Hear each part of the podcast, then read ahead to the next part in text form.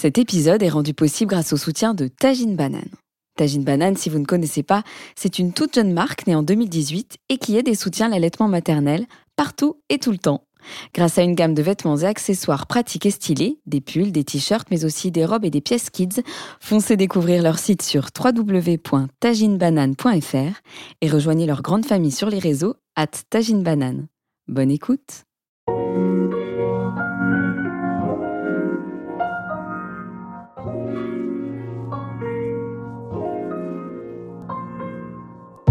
140 par minute, c'est le podcast médical qui interroge sur la périnatalité et la parentalité aujourd'hui.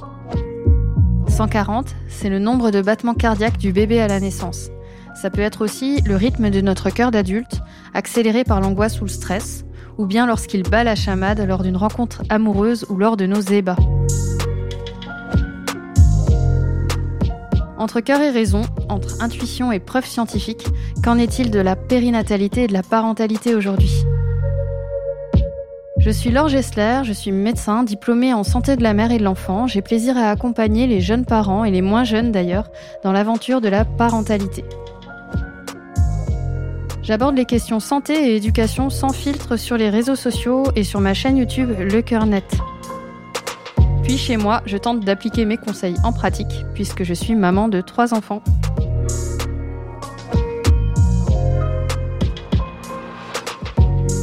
Dans ce podcast, j'ai convié Anna Roy, sage-femme militante et engagée, pour discuter autour d'un verre et évoquer sans phare la grossesse, l'accouchement et l'éducation d'aujourd'hui comme il se présente dans nos métiers et dans nos vies.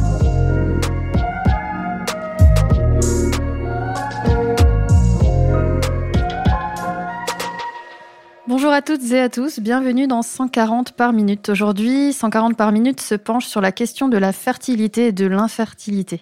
Aujourd'hui, un couple sur 10 reste infertile malgré deux ans de tentatives. Dans 25% des cas, aucune cause n'est retrouvée. Anna, bonjour. Bonjour. Merci d'être là pour aborder ce sujet sur lequel on est tous euh, inégaux. Alors, quand s'interroger sur sa fertilité? Eh bien, euh, ça dépend de l'âge que l'on a. Je crois que, évidemment, quand on a 25 ans, euh, on peut se laisser beaucoup plus de temps que quand on en a 40. Alors, c'est un peu cliché de dire ça, mais c'est quand même vrai. Et puis, ça va dépendre aussi des gynécos et des sages-femmes qui suivent euh, ces couples. Il y en a qui vont beaucoup plus vite à la besogne que d'autres. Donc, en fait, je crois qu'il faut pas dire qu'il faut s'inquiéter au bout de telle ou telle durée. Il faut voir en fonction de la situation. Et donc, chaque situation mérite qu'on dise, bah là, par exemple, ça vaut peut-être le coup de commencer les examens. Et d'autres dire, oh là, non, pas du tout, là, ça vaut pas la peine. Donc en parler finalement quand on se pose la question. Voilà, euh, en fait, c'est-à-dire que la plupart des couples ne se posent pas la question. Si vous vous posez la question, c'est peut-être qu'il y a un loup dans la bergerie, entre guillemets. En tout cas que eh ben, si vous vous posez la question, c'est que vous avez besoin certainement qu'on y réponde. Donc il faut aller venir euh, discuter avec euh, un médecin, une sage-femme ou un gynéco. Et en ce moment, alors beaucoup sur les réseaux, mais on parle de mode de vie, de mode de vie sain. Est-ce que pour favoriser une grossesse, il faut adopter ou changer de mode de vie? C'est un peu délicat. Euh, de dire ça, euh, même si je crois qu'il y a beaucoup de, facteurs extérieurs qui sont incriminés. Moi, ce que j'ai vu beaucoup, par contre, dont je peux témoigner, c'est des patientes qui n'arrivaient pas à être enceintes et qui, en s'arrêtant de travailler, arrivaient à l'être. Et c'est vrai que plus même que les perturbateurs endocriniens, un excès de travail, des fois, euh, peut occasionner des difficultés parce que le corps se protège. Il y a d'autres chats à fouetter que d'être enceinte en plus. Donc il faut faire attention, oui, que dans ce mode de vie, le corps soit capable d'être enceinte. Et pour ça, il ne faut pas qu'il ait à se protéger d'autres agressions en permanence. Alors, euh, c'est intéressant que tu dises ça. Moi, je suis tombée enceinte après avoir rendu ma thèse de médecine. Donc, comme quoi, euh, je pense que le travail, euh, effectivement, je suis pas sûre qu'il y ait... Je, bon, il y a certainement des études là-dessus. Je, ne les connais pas à l'heure d'aujourd'hui. Mais je vais me renseigner parce qu'effectivement, la charge de travail ou de stress, ça joue, quoi.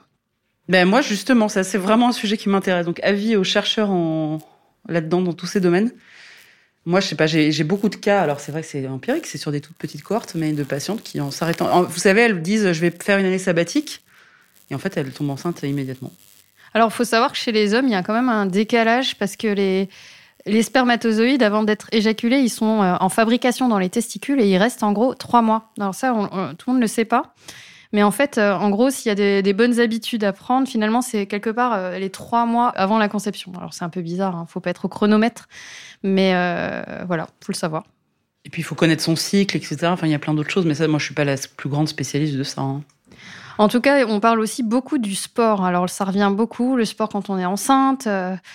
Est-ce qu'on a le droit de faire du sport? Il y a beaucoup de choses qui culpabilisent au final les mamans, notamment quand il y a des fausses couches. Qu'est-ce que toi, tu conseilles à tes mamans, à tes patients eh ben, On fait ce qu'on veut. Bien sûr qu'on peut faire du sport. Pourquoi le sport serait-il contre-indiqué pendant la grossesse? Alors évidemment, il faut un peu de bon sens. Peut-être pas être faire de la boxe française quand on est enceinte, c'est peut-être pas la meilleure chose. Ni même du ski alpin en compétition. Mais sorti de ces deux cas, enfin de ces cas un peu extrêmes, bien sûr qu'on peut faire du sport, on fait ce qu'on veut en fait quand on est enceinte. Il faut bien vous dire que c'est pas parce qu'on est professionnel de la santé qu'on a le droit de vous apprendre à vivre. Hein. Le fait d'être enceinte, euh, enfin si vous avez envie d'arrêter de faire du sport, vous arrêtez. Si vous avez envie de continuer, vous continuez. Souvent, vous savez ce qui est bon. Les femmes savent ce qui est bon pour elles ou pas. Encore une fois, c'est très subjectif parce que le, sport, c'est aussi par exemple un anti-stress. On le voit pas tout, du tout de la même façon. Il y en a qui vont le faire euh, pour euh, pour pas grossir, d'autres pour le stress, d'autres pour juste le bien-être parce qu'elles aiment ça. Mais c'est un peu comme les positions pour faire l'amour. Vous savez, à partir du moment où elles sont enceintes, les gens s'arrogent le droit de dire comment, dans quelle position on doit faire l'amour. C'est aussi bête que, que ça. Donc non, on fait le sport qu'on veut et on fait les positions qu'on a envie. Alors il y aura un autre épisode sur la médicalisation ou la toute-puissance de la médecine. Ce qu'il faut aussi savoir, c'est qu'on la société fait qu'on veut tout tout de suite. Quoi. On, est, on est de gros impatients et finalement... Euh, quand on est prêt quelque part, on voudrait que le bébé soit là, euh, que tout arrive tout de suite, que tout fonctionne comme prévu. On se fait un schéma, une, vision de comment ça va se passer, et puis finalement, euh, on se rend compte que c'est souvent différent. T'as pas cette impression-là en tout Ah bah si, totalement. Mais je sais pas pourquoi les gens ont en tête que euh, c'est un enfant si je veux quand je veux. Vous savez, il y a ce slogan qui est effectivement lié à la contraception, mais mais du coup, les femmes y croient pour quand on veut plus de cette contraception et qu'on veut un enfant. Alors qu'en fait, bah non, c'est pas un enfant si je veux quand je veux, c'est un enfant s'il veut venir. Mais effectivement, il faut pas être trop pressé. Et puis, euh, on performe pas, quoi. C'est pas de la performance. Et donc, euh, voilà. Alors, je disais tout à l'heure qu'on est inégaux euh, pour ce qui est de la fertilité. Alors, les causes d'infertilité chez la femme, il y a les ovaires polykystiques, l'endométriose. Chez les hommes, c'est souvent des, des pathologies des spermatozoïdes. Soit ils sont absents, soit ils sont anormaux. C'est toujours des noms un petit peu barbares. Les couples peuvent se tourner alors vers de la PMA, il y a des inégalités au sein des couples, mais il y a aussi des inégalités au sein d'une même famille entre deux enfants ou deux conceptions. Je vous invite à écouter ce témoignage de Charlotte. Bonjour, je m'appelle Charlotte, j'ai 31 ans, je suis maman de deux garçons. Avec mon chéri, on avait décidé de faire des enfants jeunes. Et donc du coup, euh, quand j'ai eu 23 ans, j'ai euh, décidé d'arrêter la pilule. Au bout de six mois, euh, j'étais toujours pas enceinte, je commençais à m'inquiéter, donc du coup, j'ai demandé l'avis de mon médecin traitant qui m'a dit de surtout pas m'inquiéter, je devais être stressée à la base, surtout d'attendre la fin des vacances d'été. Après les vacances, toujours rien, on a attendu les 12 mois, toujours rien. On voyait que mes cycles allaient de 22 jours à 56 jours, donc je savais bien qu'il y avait quelque chose qui, qui n'allait pas, mais je voulais pas vraiment voir la vérité en face. Et au bout de 18 mois, j'ai commencé à consulter et on a très vite vu que je n'ovulais pas correctement et euh, pendant les échographies, il y avait une absence d'éclair. Donc du coup, euh, je faisais euh, au début euh, des cycles avec le chlomide, puis avec le dufaston, puis seulement le dufaston, puis seulement le chlomide. Et au bout de quelques mois, on a décidé de, de faire une hystérographie. Pas de bouché, donc ce cycle-là, j'étais sur chlomide. On m'avait mis aussi un un traitement pour les glaires, puis euh, aussi pour le dufaston. Et là, euh, j'ai un retard de règles d'un jour, d'un jour seulement, mais je me dis que j'ai mal à la tête depuis plusieurs jours, donc je fais un test. Et là, je suis enceinte. Donc 27 mois où on a été euh, très incertain, qu'on a eu très peur de jamais pouvoir avoir des enfants. C'était mon dernier cycle de chance avant de partir dans l'insémination. Et là, je suis tombée enceinte. Bébé s'est accroché. On a dû faire les vérifications par échographie s'il y en avait qu'un, du coup, parce que comme j'avais été stimulée, ben, on avait peur qu'il y en avait deux ou trois. Tout s'est bien passé. Et puis, euh, deux ans après, euh, j'ai arrêté la pilule à nouveau pour, euh, pour faire un petit frère, une petite sœur. Et là, ben, six semaines après, j'étais enceinte. Donc, comme quoi, la vie est pleine de surprises et que Autant des fois on se bat euh, aussi longtemps pour un premier enfant et le deuxième euh, vient euh, tout seul presque.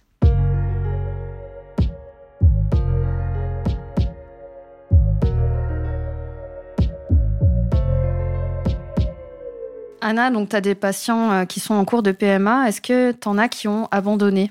Des patients, mais aussi des amis, évidemment. On connaît tous des gens qui euh, abandonnent euh, le parcours, bien entendu. Parce qu'il faut bien le dire que ces parcours-là peuvent être euh, vécus de façon extrêmement compliquée. Ça peut être éprouvant pour le corps, pour la tête et puis pour le couple aussi. Et donc, quand on voit que ça ne marchera pas ou que ça ne marche plus, il y en a qui abandonnent, bien sûr. Et puis, des fois, il y en a où ça marche spontanément aussi. Entre deux essais de FIV, paf, il y a un bébé qui surgit. Donc, tout est possible, bien sûr. Et les pères s'expriment comme les mères, selon toi? Non, c'est un peu comme pendant la grossesse et pendant l'accouchement, c'est-à-dire qu'il y a un décalage, il y a peut-être plus de pudeur. Et là, il faut faire très attention parce qu'à partir du moment où il y a un décalage dans le couple, c'est un peu comme dans la sexualité pendant la grossesse aussi. Il faut que les deux soient bien raccord, donc il faut toujours penser à parler. C'est un peu bateau de dire ça, mais il faut communiquer, communiquer, communiquer, faire des points d'étape en fait assez réguliers. Moi, j'ai toujours dans le couple, il faut faire un point d'étape par semaine. Qu'est-ce qui a été dans la semaine, qu'est-ce qui n'a pas été? On fait les comptes euh, au fur et à mesure. On n'attend pas de faire les comptes après trois ans de grief accumulés, en tout cas. Oui, c'est clair. Une fois qu'il y a de la rancœur, euh, c'est foutu. enfin, c'est pas foutu, mais c'est délicat, quoi. D'ailleurs, on a reçu le témoignage d'un papa, de Dimitri, qui explique euh, tous ses sentiments autour de la PMA. Je m'appelle Dimitri, j'ai 40 ans et deux enfants, nés suite à une fécondation in vitro. Suite à notre mariage il y a 10 ans, nous avons tout de suite essayé d'avoir un bébé. Après six mois d'essai, nous avons consulté un spécialiste en PMA qui, après une batterie d'examens, nous a directement orientés vers la FIV. Ça a été un choc. En ressortant du rendez-vous, nous étions complètement sonnés. On a eu l'impression de rentrer vraiment dans un monde médicalisé. je devais faire le deuil de pouvoir faire un enfant naturellement.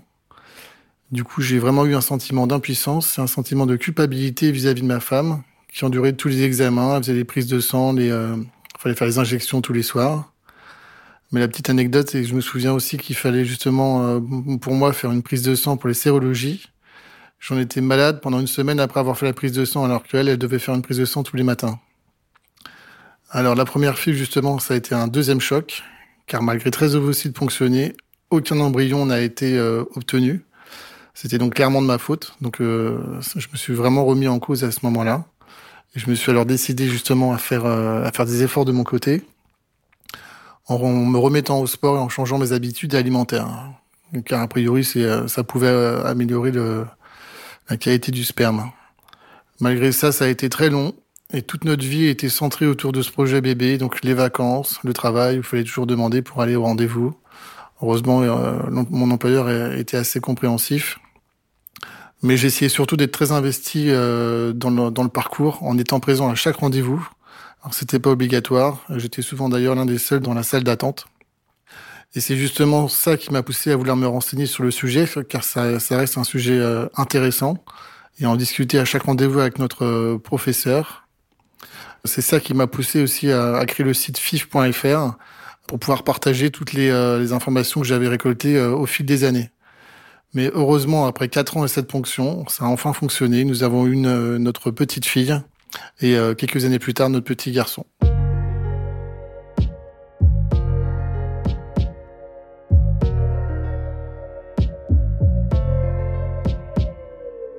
Anna, tu as l'impression que les patients qui entrent en PMA n'ont pas assez de soutien psychologique? Est-ce que ça devrait être obligatoire? Oui, exactement. Et en fait, même pour ce qui est de la périnatalité de façon plus générale, tout ça, c'est pas seulement des événements corporels ou médicaux, c'est vraiment plus large que ça. Ça attrape toute la personne humaine dans sa globalité. Et donc, ne soigner que le corps des ovaires, euh, des spermatozoïdes n'a aucun sens. Et donc, oui, je trouve ça fou que les gens dans les services de PMA soient littéralement. Alors, pas tous, il y a d'excellents services de PMA, on s'est bien compris. Mais il y a certains services où, effectivement, cette dimension-là n'est pas du tout prise en compte. Pour moi, c'est très étonnant.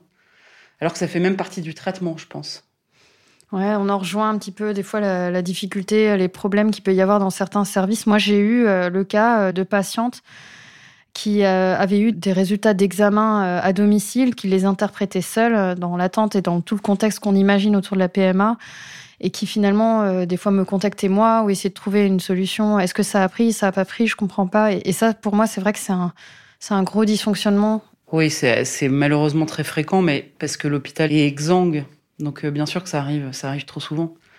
On ne prend pas en charge les patients suffisamment correctement. Je sais que mes collègues, mes consoeurs et mes confrères n'aiment pas que je dise ça, mais je crois qu'il faut qu'on ose le dire. Il faut qu'on dise qu'on n'est pas souvent pas à la hauteur.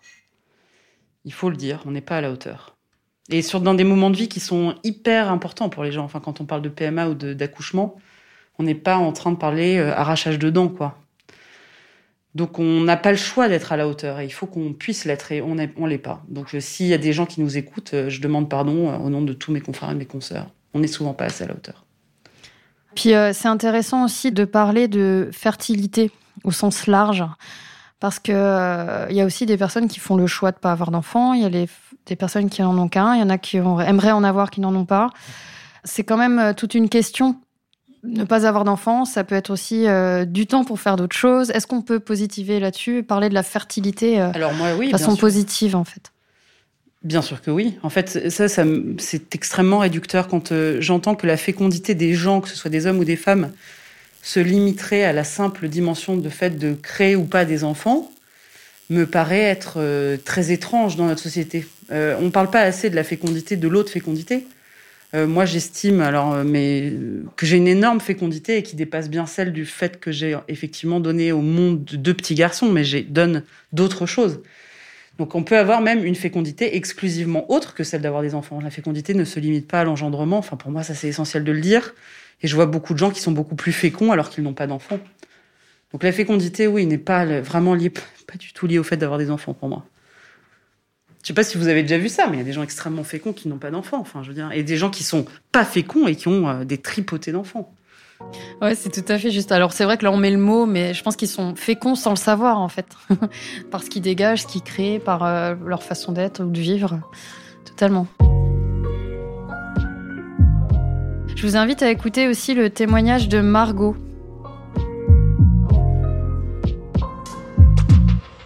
Bonjour, je m'appelle Margot, j'ai 32 ans. Avec Thomas, quand nous nous sommes rencontrés, tout est allé très vite, notre grand amour, notre emménagement ensemble, l'achat de notre maison. Donc naturellement, au bout de deux ans, nous avons euh, eu envie d'avoir un bébé. Et là, rien ne s'est passé. Le néant, le vide. Donc nous sommes lancés euh, dans une procédure PMA qui a révélé que tous les voyants étaient au vert. Euh, aucun problème, euh, ni du côté de Thomas, ni du mien, mais rien ne se passait. J'espérais même faire une fausse couche, alors que je me doute que c'est horrible à vivre, mais j'espérais le moindre signe, en fait. Et rien. Donc nous avons commencé les stimulations, 5, les inséminations, 5 tout infructueuse, de nouveaux examens qui révèlent que tout va bien. Et puis nous avons déménagé et recommencé la procédure de PMA pour nous diriger cette fois-ci donc vers une FIV. La FIV devait avoir lieu euh, fin mars 2020 euh, et elle a été annulée bien sûr à cause du confinement. Et à ce moment-là, j'étais enceinte, je ne le savais pas.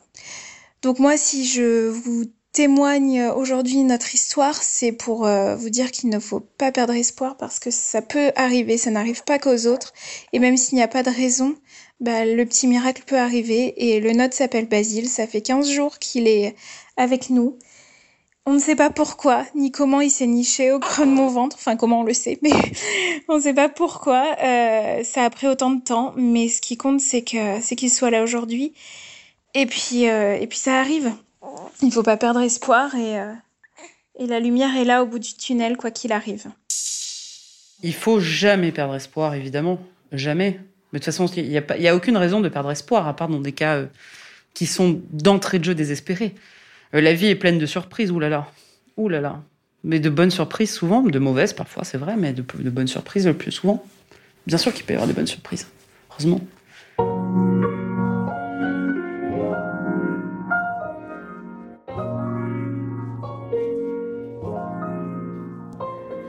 Merci Anna, cet épisode euh, touche à sa fin. Merci pour tes conseils précieux.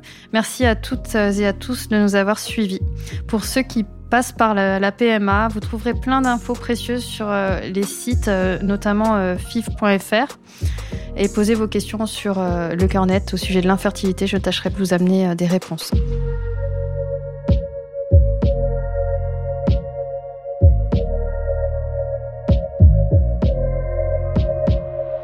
Cet épisode vous a plu, n'hésitez pas à le partager et à mettre 5 étoiles. Vous pouvez les retrouver sur mon site web www.lecoeurnet.info. Vous pouvez également lire Anna Roy qui a écrit de nombreux ouvrages sur le sujet. 140 par minute, c'est un podcast produit par la SMEC avec Vincent Gérard et Benjamin Muller. La réalisation et la musique sont signés Alexandre Ferreira. Merci Alison Cavaillé de Tagine Banane qui rend tout cela possible. Prenez soin de vous, à bientôt.